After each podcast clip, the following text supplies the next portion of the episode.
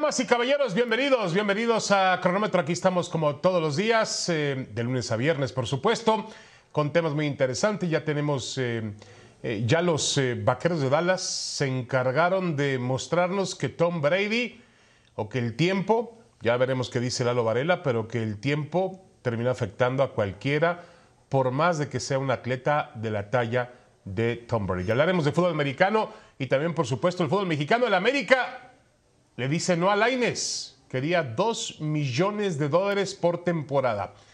Eduardo Varela, Lalo Varela, ¿cómo estás, Lalo? Un abrazo, saludos. Muy contento después del el, buen partido que tuvo ayer el equipo de Améxica, por aquello de América y México, si unes las palabras, de ahí sale esa palabra. Uno, ¿se tiene que retirar o no Brady? De eso hablaremos. La situación de Laines.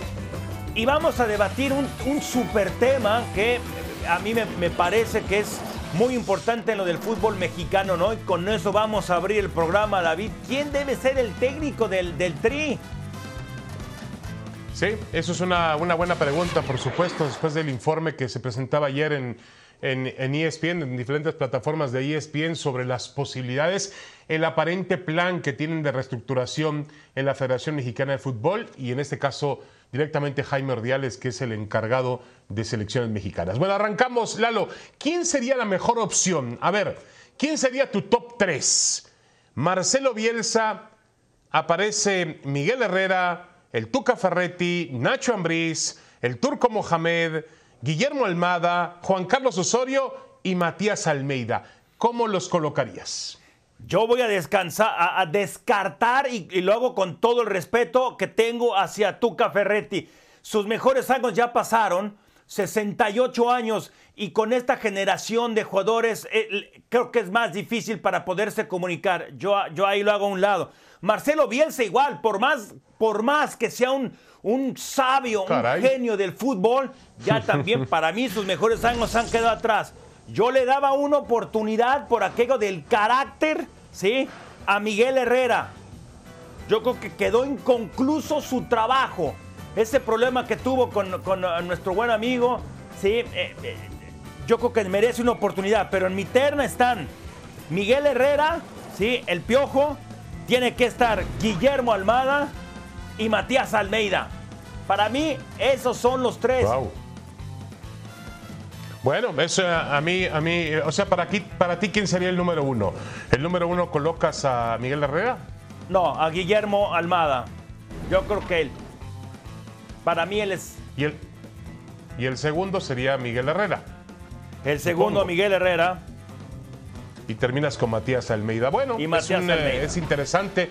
Todos los que están en esta lista de candidatos, una lista ampliada de candidatos, pues obviamente son entrenadores de mucho reconocimiento y de éxito en el fútbol mexicano. Yo creo que para acabar pronto en México no hay un entrenador tan capacitado como Marcelo Bielsa. Mi número uno es Marcelo el Loco Bielsa para dirigir a México. México siempre ha tenido la ilusión de uno de esos entrenadores que logre transformar el fútbol.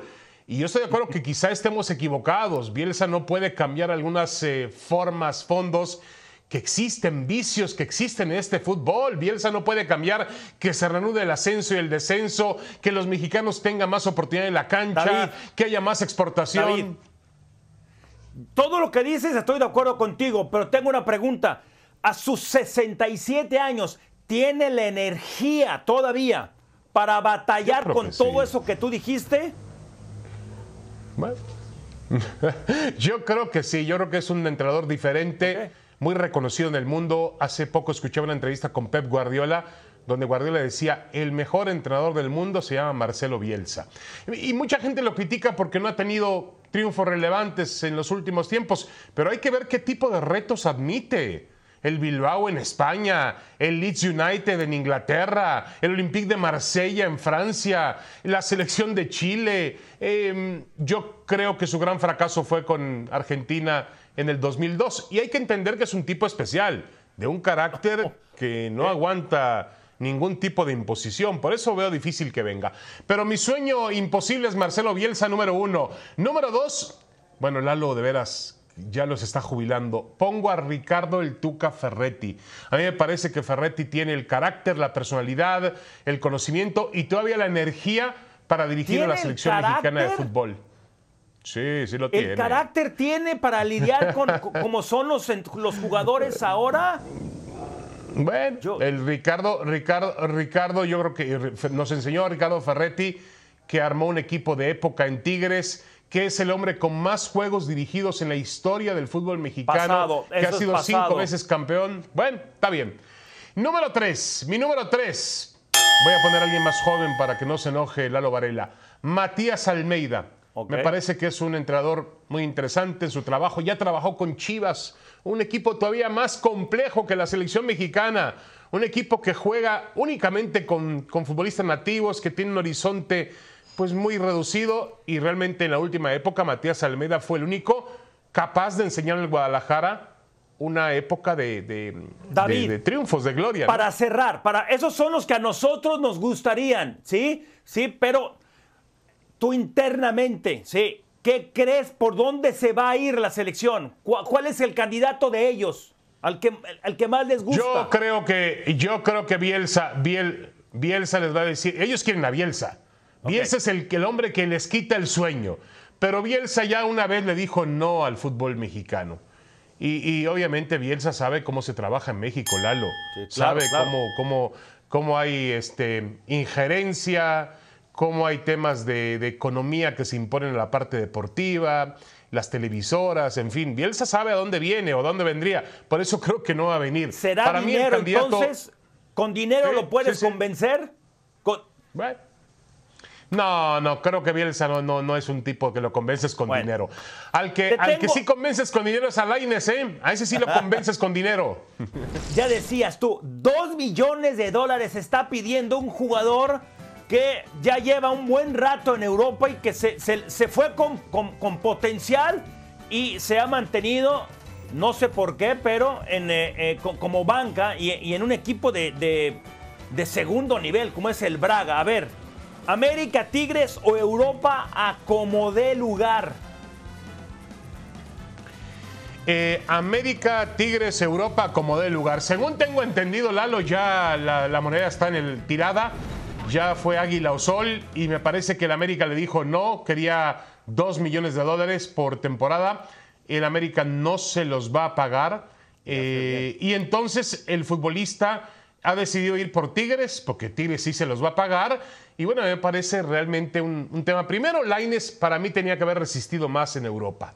Es una pena que, que, como se dice por ahí coloquialmente, haya tirado el arpa. No tan rápido porque ha aguantado, pero tenía que aguantar un poquito más. Y luego, si vas a volver, Lalo, vuelve a tus raíces, vuelve a tu casa, vuelve al sitio donde estuviste cómodo, al sitio donde te van a cuidar. No vayas a Tigres donde es un mundo de jugadores extranjeros y a ver si te ponen a jugar y si te dan minutos y si vas a la banca. Yo creo que se equivoca otra vez Diego Lainez. Yo creo lo primero que él tiene que hacer, creo yo, sí, con todo respeto, es un examen de conciencia. ¿Qué quiere? ¿A dónde va? Ya de- tiene 22 años, muy joven. Ya, ya desperdició cuatro años, tres años y medio en Europa. Ya desperdició, ya se le fue un mundial, ¿sí? Se le puede ir otra gran oportunidad. Eso de la comodidad no me gusta. Él tiene que irse a un lugar donde sea incómodo, pero donde él vaya a salir a competir, porque él no ha competido en Europa. No sé qué, qué es lo que él quiere. ¿Qué quiere? ¿Nada más es dinero? No, yo creo que él tiene que, tiene que volver a jugar, eso es evidente, porque no jugó ni con el Real Betis ni con el Sporting de Braga. En los cuatro años que ha estado en, en Europa, Lalo jugó menos de 400 minutos. Es decir, Por eso, llega con ¿qué un quiere? fracaso, un auténtico. Yo creo que, que quiere jugar al fútbol, pero a ver, regresas a México y No, dices, ah, es que me paguen dos jugar, millones de pero ¿qué dólares. está haciendo? El examen de conciencia es qué está haciendo mal, qué no está haciendo y lo que te digo Ah, siempre, ya te entendí, te ya te pagan por enseñar, no por aprender. Y este jugador no ha aprendido y no ha enseñado nada. Sí, se fue muy joven, hay que decirlo, se fue muy joven, a- muy joven al fútbol europeo y, y este realmente sí enseñó, ¿eh? Este sí enseñó sí, de con acuerdo, todo de blanco. acuerdo. Cumple 50 años de edad y una pregunta que no me vayas a salir por la tangente. ¿Quién lo extraña más a este cincuentón? ¿América o el Tri? Bueno, a ver, lo, ¿quién lo extraña más en su mejor momento como futbolista? Lo extrañan los dos, obviamente. Para la selección No, sería ya un sabía que futbolista decir eso. un futbolista que puede aportar muchísimo, ¿no? Yo creo que la selección, porque finalmente No, la selección no. está en el peor, la selección está en el peor momento de su historia, viene de un gran fracaso, ha tocado fondo, un futbolista como Cuauhtémoc hubiese sido distinto por su liderazgo y por lo que ofrecía en cuanto a calidad futbolística. David. Ahora Lalo, yo no sé quién lo extraña más. Yo sé quién no lo extraña tanto y ya tiene que dejar la política. A ver si deja ya la política y se va al fútbol y nos hace un favor a todos los mexicanos. De acuerdo. Yo creo A que ver, tiene que regresar al fútbol. ¿Por qué, ¿Por qué me dices que el Tri? ¿Qué hizo con el Tri? Con lo- sus mejores logros, sus mayores logros fueron con América, llevándole al Tri. ¿Qué, gan- ¿Qué hizo con el Tri? ¿Qué hizo en algún... Cuando fue el mu- él, él estuvo en la selección, ¿qué hizo? No, no, no, de acuerdo, no, de acuerdo. A ver, a ver, eh, Lalo. No, la- la selección no lo extraña. Tuvo momentos interesantes. Pero, pero yo te pregunto ¿Qué, a la ti. Cuauhtemilla? eh, bueno, tuvo el, el- A ver. Bueno, el Mundial de 98, ya se te olvidó el Mundial de 98. Él, él encabezó un equipo de Manuel Lapuente que logró llegar hasta una eliminatoria contra Alemania, donde México le jugó al tú por tú y estuvo a punto de obtener resultado. Y era un jugador El en ese mejor momento resultado en fue pleno. 2006 cuando le juegas de tú a tú a Argentina y fue sin él. No lo No. utilizaron. Pues yo, creo a que ver, el América lo yo extraña pongo- más. Yo pongo, a ver, te- yo, yo, yo pongo al parejo, yo pongo al parejo lo que tú mencionas, aquella exhibición de México en Leipzig contra la selección de Argentina, y también pongo a la selección de Manuel Lapuente perdiendo en Montpellier frente a Alemania. Eh, en un partido que también México disputó y disputó. no, no, no, no, no. no. Bueno, ¿En vamos a la pausa, Lalo, ¿te parece bien? Regresamos con los vaqueros Sí, sí, sí. y con Tom Brady. Olvídense de lo que dijo. David. Olvídense de lo que dijo David. Al parejo, eso para nada.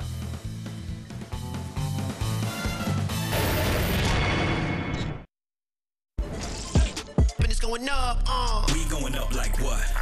We going up like what? We going up like what? Try to down, but I'm back up. We going up like what? We going up like what? We going up like what? Try to knock me down, but I'm back up, love. We going up like what? We going up like what? We going up like what? Try to knock me down, but I'm back up, love. We going up like what? We going up like what? We going up like what? Try to knock me down, but I'm back up, love.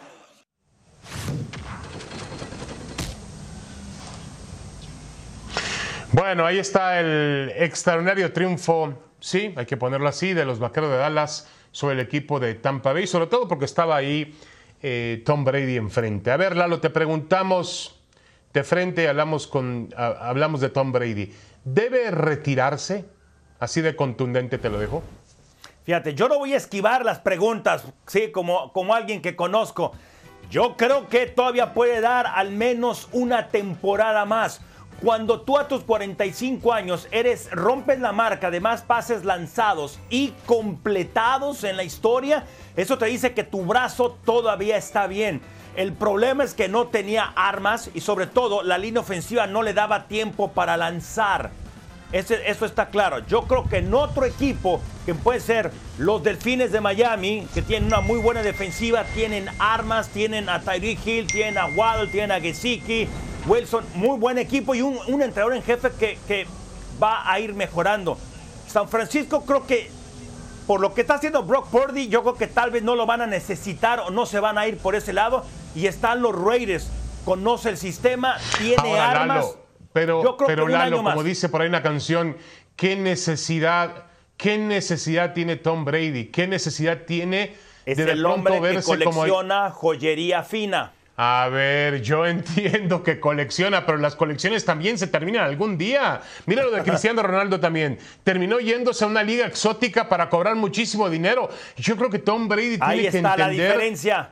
tiene Ahí que está la entender, diferencia. Brady, ya se había retirado Brady, ya se había retirado. ¿Para qué extender más una trayectoria que no necesita de más logros? No requiere Espérame. ningún tipo de De demostración acuerdo para saber no que es el mejor quarterback de la historia. logros, pero un deportista está para... Los millones ya los tiene.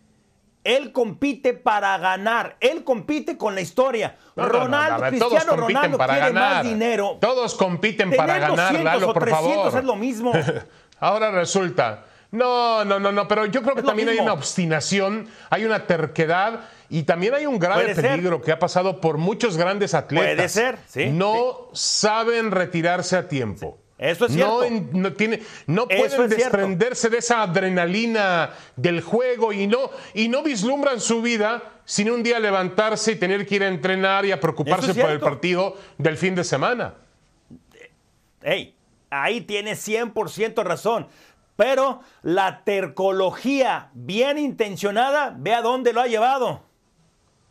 No, está bien. No, no, no. Indudablemente es un, es un coreback ¿No? de, de abolengo. ¿eh? Nadie, nadie tiene duda absolutamente de eso.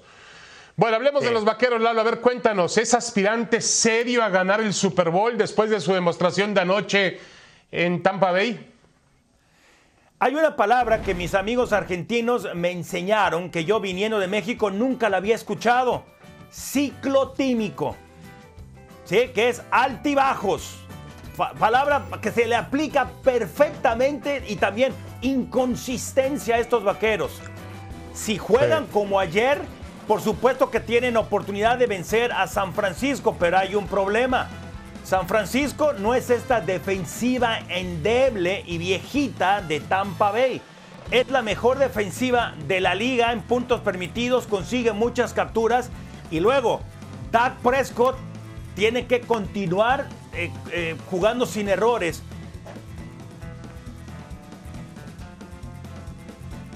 Sí, yo lo que, yo lo que creo es que la victoria de anoche de los vaqueros puede darle, puede alentar a tener más confianza cuando afronten este partido contra el conjunto de los 49.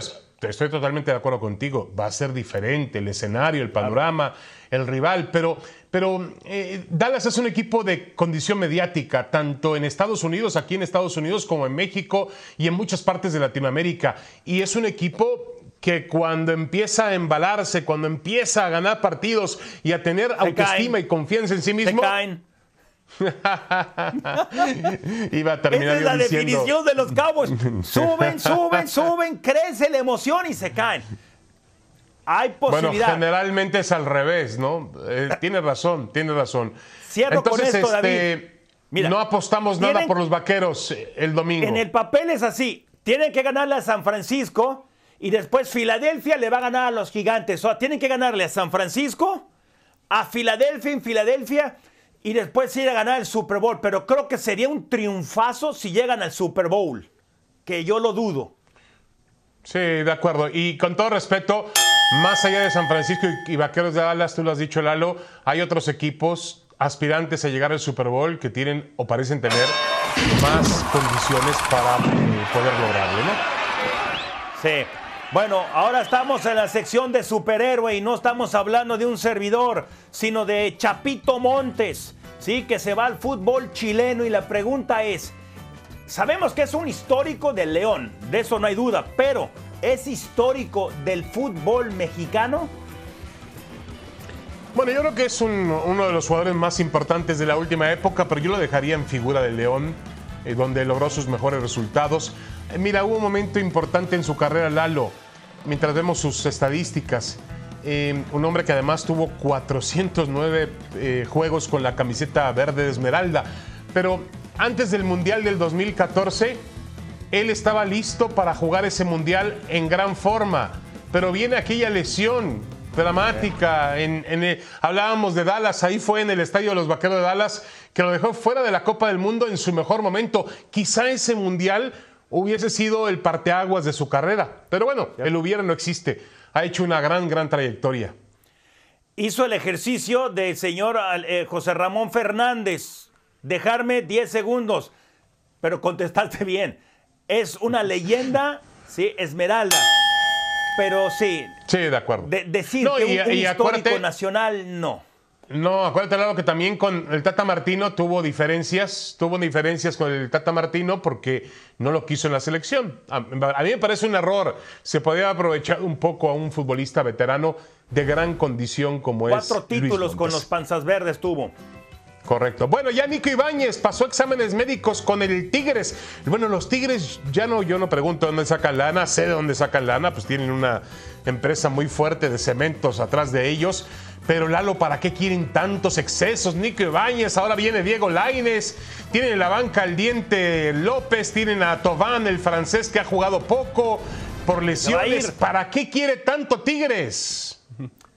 El, el- el francés se va a ir. Llegó con bombos y Todo platillos y se le ha pasado más lesionado, patrocinado por la Cruz Roja. Es muy fácil eso que dijiste, que para qué quiere. ¡Ey!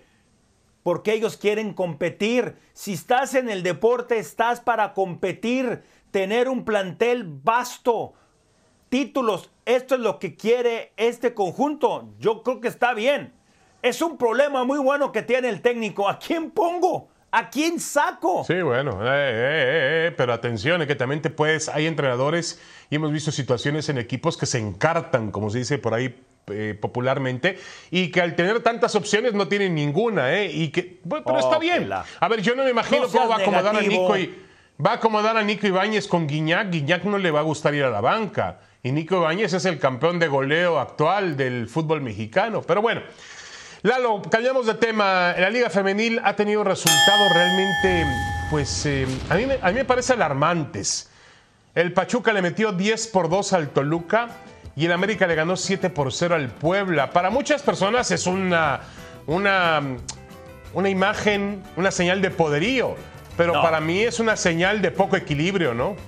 Esta es una señal terrible. A ver, tan solo en dos jornadas, en dos jornadas en el actual torneo se han dado cinco resultados en donde por lo menos un equipo gana por cuatro goles. Pero el problema no es de este año. Desde el 2018 a la fecha eh, existen solamente cuatro equipos. Algo tienen que hacer los dueños Sí, si quieren sí. hacer esto atractivo nos criticamos mucho a la Liga Mexicana, a la de, a la de hombres, que por, por lo parejo a lo mediocre, muchos dicen, espérame, esto es peor, esto es peor. Necesitas balance. A ver, hay que decirlo como es, Lalo. Hay algunos equipos, clubes del fútbol mexicano que no les importa el fútbol femenil, que lo hacen nada más por cumplir Cierto. con un requisito que tiene la. Federación Mexicana de Fútbol. Y hay, hay gente que trabaja bien. El América trabaja bien, Tigres, Rayados, Pachuca, Chivas trabajan muy bien. Pero otros ahí, dicen, ah, bueno, ahí. yo le pongo, lo mantengo, lo mantengo. Entonces se hace un desnivel, se hace una liga de cinco y el resto, ¿eh? Entonces hay que poner mucha atención en esto, ¿no? Exigirle a los equipos también inviertan fútbol. en las mujeres. Ya nos vamos, Lalo. Gracias, abrazos, saludos, buena semana. Nos quedamos con ahora o nunca. A ver, Australia, Ya están tenis, listos. Australia. Hércules Gómez y Mauricio Pedrosa.